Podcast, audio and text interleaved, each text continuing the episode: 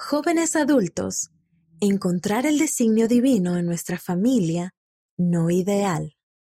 Por Janet Erickson, profesora adjunta, Departamento de Historia y Doctrina de la Iglesia, Universidad Brigham Young. El no tener la familia ideal en la vida terrenal puede resultar doloroso, pero podemos utilizar nuestras realidades para acercarnos más al Salvador. Nada nos genera sentimientos más profundos de relevancia, gozo, anhelo y dolor que las relaciones más esenciales para nuestra experiencia en la vida terrenal, nuestras relaciones familiares.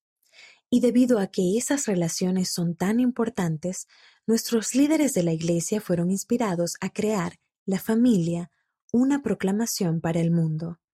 Sus verdades dan testimonio de un Padre amoroso que anhela que conozcamos los modelos divinos que conducen a la felicidad eterna en la vida familiar. El presidente Henry B. Eyring, segundo consejero de la primera presidencia, enseñó, En vista de que nuestro Padre ama a sus hijos, no nos dejará hacer conjeturas en cuanto a lo que más importa en esta vida y a qué debemos prestar atención para ser felices o la tristeza que puede resultar de nuestra indiferencia. Esto incluye las múltiples y sagradas funciones familiares que podríamos desempeñar en esta vida, hija o hijo, hermana o hermano, madre o padre, tía o tío, abuela o abuelo. Las verdades de la proclamación sobre la familia ilustran el ideal eterno que muchos de nosotros deseamos profundamente, unas relaciones familiares eternas, firmes y felices. El problema es que vivimos en la realidad mortal, y esa brecha entre lo real y lo ideal puede resultar dolorosa. A veces, en lugar de considerarla una luz para guiarnos, Podríamos creer que la proclamación sobre la familia es un conmovedor recordatorio de dónde hemos fracasado tratando de llegar al ideal. Anhelamos el matrimonio, pero no lo vemos como una posibilidad. Es posible que nos hayamos casado y hayamos tenido un divorcio devastador. Tal vez deseemos tener hijos que no podamos tener. Es posible que hayamos sufrido abuso o maltrato en las relaciones familiares en las que confiábamos. Es posible que nos sintamos divididos a pesar de hacer todo lo posible por lograr la unidad entre nuestros seres queridos. Incluso podríamos sentirnos desilusionados por anhelos y promesas que no se han cumplido. En realidad, todos conoceremos los desafíos, el dolor y el pesar en la vida familiar, algunos más que otros. Hasta cierto punto, todos estaremos fuera de los modelos ideales que se describen en la proclamación sobre la familia. Lo que quizás no reconozcamos es el designio divino de esa realidad. Buscar al Salvador y someterse a Él. Como mujer soltera que anhelaba el matrimonio y los hijos durante muchos años, deseaba y creía que un propósito fundamental de mi vida era lograr los ideales de la vida familiar que se definen en la proclamación sobre la familia. Sin embargo, a pesar de mis esfuerzos más sinceros, no conseguía que sucedieran de la manera en que yo creía que debían. Fue una batalla dolorosa.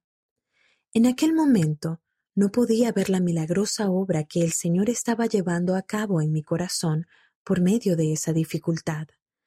Al mirar atrás, mis anhelos insatisfechos desempeñaron una función sagrada al inclinar mi corazón hacia mi Redentor para buscar la paz y la guía que sólo Él podía proporcionarme y profundizar mi confianza en su amor perfecto y su poder habilitador.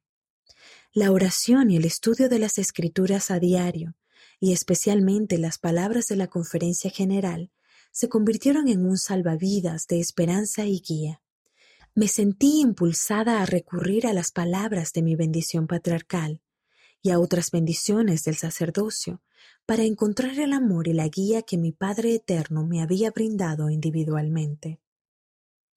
Al derramar mi corazón al Señor, aun cuando me sentía tentada a apartarme con amargura, me vinieron a la mente y al corazón impresiones sagradas que me dieron la certeza de que Él sabía dónde estaba yo, que mi vida tenía un hermoso plan y que podía confiar en Él. El sentimiento de pertenecer por convenio a mi Redentor llegó a ser un conducto de paz y gozo profundos que sobrepasa cualquier otra fuente de satisfacción o felicidad. Llegué a ver que, aunque había creído que el propósito de mi vida era lograr mis sueños de la familia ideal, el Señor estaba haciendo posible lo que el elder Jeffrey R. Holland del Coro de los Doce Apóstoles denominó el propósito fundamental de la vida terrenal. Citando al rey Benjamín, explicó, Quizás el propósito fundamental es llegar a ser santo por la expiación de Cristo el Señor, lo cual requerirá que lleguemos a ser como un niño, sumiso, manso, humilde, paciente, lleno de amor y dispuesto a someterse a cuanto el Señor juzgue conveniente infligir sobre él, tal como un niño se somete a su padre. Mi necesidad de la ayuda y la fortaleza del Salvador me llevó a buscar y experimentar su corazón sumiso, manso, humilde, paciente y amoroso.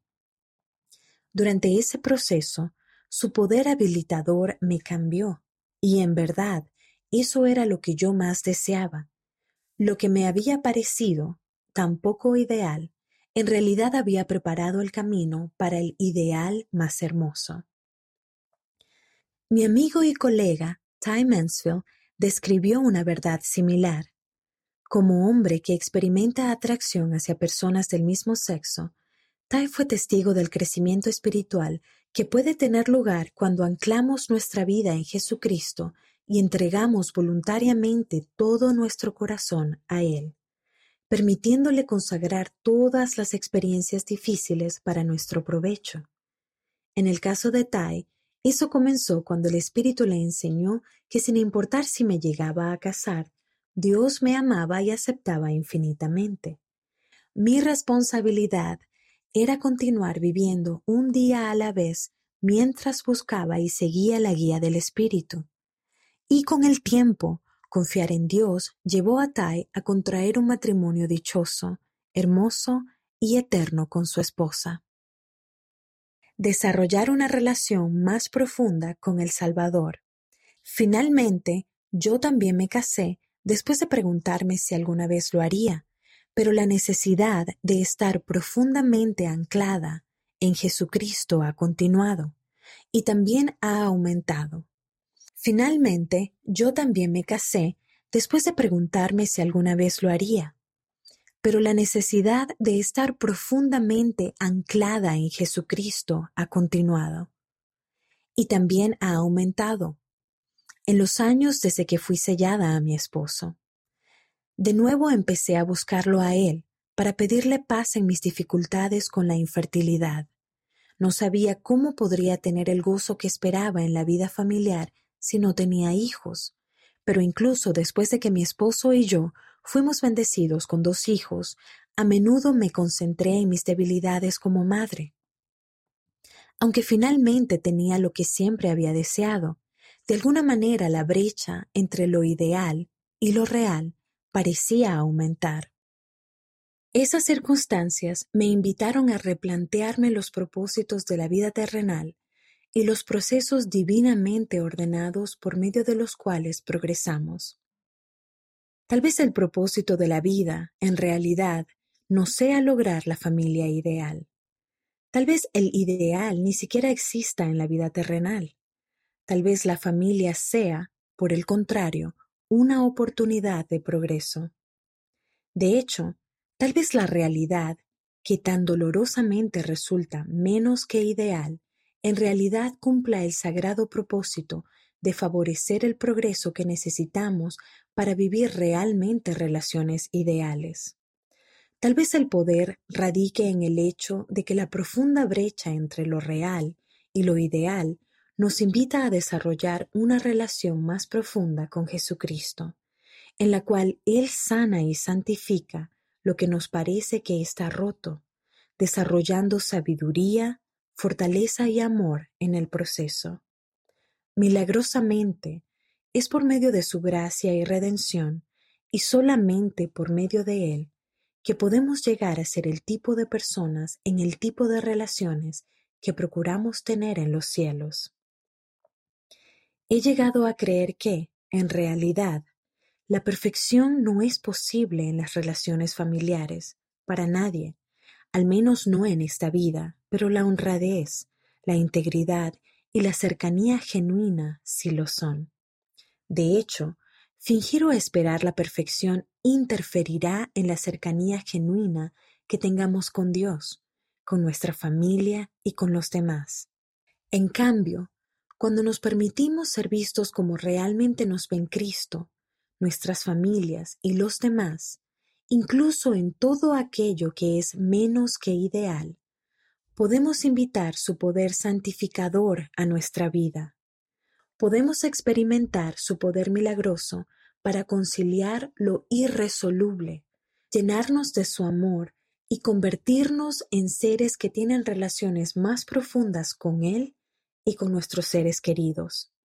Quizás el propósito más sagrado de la proclamación sobre la familia sea asegurarnos que, gracias a Jesucristo, la familia ideal puede ser el destino eterno para cada uno de nosotros. Como amados hijos e hijas de padres celestiales, todos pertenecemos a una familia eterna. Nuestra experiencia singular en la vida terrenal es una parte esencial del plan de nuestro Padre para ayudarnos a progresar y finalmente lograr nuestro destino divino como herederos de la vida eterna, la misma hermosa vida familiar que Él experimenta, sin importar cuán diferentes nuestras experiencias familiares actuales parezcan ser con respecto al ideal. Tal como declaró el elder D. Todd Christofferson del Quórum de los Doce Apóstoles, la expiación de Jesucristo ha previsto y al final compensará todas las privaciones y pérdidas para aquellos que se vuelvan a Él. Nadie está predestinado a recibir menos que todo lo que el Padre tiene para sus hijos. Así como el Señor prometió a Jacob durante los desafíos de su familia menos que ideal, su relación de convenio con nosotros nos da esta certeza. Yo estoy contigo, y te guardaré por donde quiera que fueres, y volveré a traerte a casa, porque no te dejaré hasta que haya hecho lo que te he dicho.